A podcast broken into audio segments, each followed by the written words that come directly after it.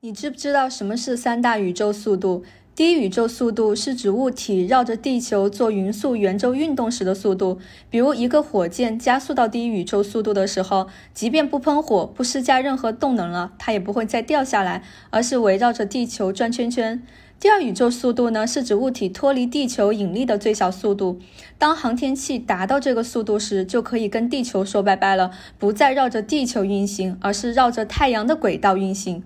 第三宇宙速度是指物体脱离太阳系的引力的最低飞行速度。当一颗航天器达到这个速度后，就可以在没有任何后续加速的情况下跟太阳系说拜拜了。这个呢，就是三大宇宙速度。